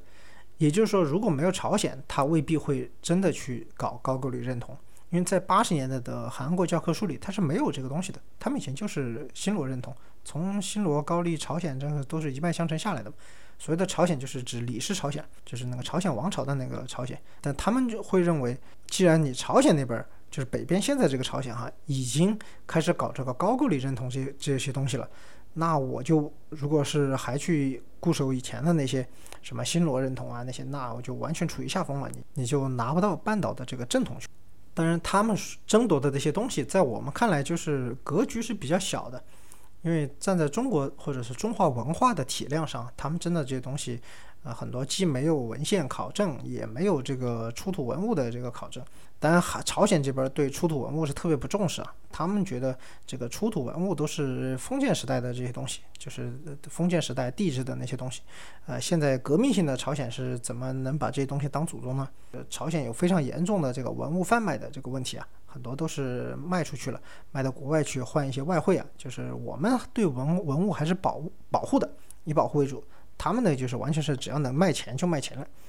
当时有一部电影嘛，就是那个特工，我我是特别推荐这部电影给大家看啊，大家有兴趣一定去看一下《特工》这部电影。它里面讲到金正日就是没事儿就卖几个花瓶，卖几个古董，就作为他那个朝鲜外汇的收入。啊，这个事情确实在现实中也是这样的，就他们完全不太注重这种东西。涉及韩朝之间的文艺作品还是挺多的，我个人比较推荐的确实就是这一部《特工》。它里面提到的，我也不特别剧透剧透吧，但是它里面提到的一个广告，就是韩国想那个策划的韩朝合拍的一个广告，这个广告在现实中也是确实存在的。呃，它是由韩国的著名影星女星哈，这个李孝利和北边朝鲜那边的这个文艺工作者赵明爱他们是合作的一个，它是三星 a n i c o 的一个广告，而这个广告呢又是在中国的上海拍的。对于我们中国人来说，看到这个广告，大家可以在 B 站去找一找这个广告。我我我把那个链接发在 Show Notes 里吧，大家可以去看一看。这个广告当时还是挺震撼的，就是朝鲜和韩国这么多年就是恢复对话的合拍的一个商业性的一个广告，当然也是半商业半公益性质哈。它主要是呼啊呼吁了一些统一啊，还是这些情怀。但是它又是在中国的土地上拍的，对我们中国人来说，就完全见证了韩朝边境。呃，对峙也好，冲突到缓和的一个完整的过程，还是挺让人感慨的。我的团友是比我先离开平壤，因为他们坐火车嘛，那个时刻是要早一点。呃，完了以后呢，导游就送我去机场嘛，相当于我就坐了一个专车去平壤国际机场。呃，一路上呢，最后两个金导还和我交流嘛，我就把护照递给他，那导游就翻我的护照，就说这个什么国家，这个什么国家，就挨个问我嘛。那我就挨个跟他介绍。就说这个国家是不是漂亮？他就希望明年能得到公派机会嘛，就是再去到中国去学习。就通过中国就可以看到更多不一样的世界嘛。我当时听他这么说呢，我就把那我的钱包打开，我看一下我身上有没有什么值得纪念的东西送给他。呃，我正好身上也没有什么人民币，特别旧，我也不好意思给他嘛。我一看还有我之前我在罗马尼亚时没有花完的那个罗马尼亚钱那个猎衣，呃，当时正好有两张，我本来是放在那里我都忘了，结果我正好拿出来，我就一人一张嘛，送给两位金导。我就说这个罗马尼亚可能对你们来说是个遥远陌生的国家。你们可能也不知道什么时候能够去到这些地方，但是我是把它看作一个你们对于未知世界的一个缩影。就罗马尼亚其实对你们来说就是一个完全的外界的社会。我也希望朝鲜能够早日开放嘛。我说你们有机会能亲眼看看这个美好的世界。我说我去过很多地方，他们确实都各有各的美。我说朝鲜也一样，在我眼中朝鲜是特别的漂亮。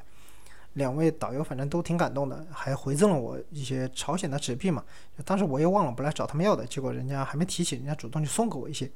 嗯，我个人还是挺感动嘛。呃，合了影啊什么的，去到机场，然后最后就把我送走了。出境呢也特别顺利，反正也没有什么事情。本来想拍拍飞机嘛，结果没想到拍到了远景，因为远景是一个朝鲜的军事基地嘛，就不能从那个角度拍。人民军叫我把那个照片删了，就赶紧删了，就不好意思，不好意思，道道歉。最后就坐上了高丽航空的安幺四八，就飞回了沈阳，结束了很短暂的朝鲜的旅行。呃，虽然是时间不长嘛，但是给我的印象还是非常的深刻。有机会的话，我希望带着父母，就是我们父母那辈可能对朝鲜的感情会和我们不一样一点。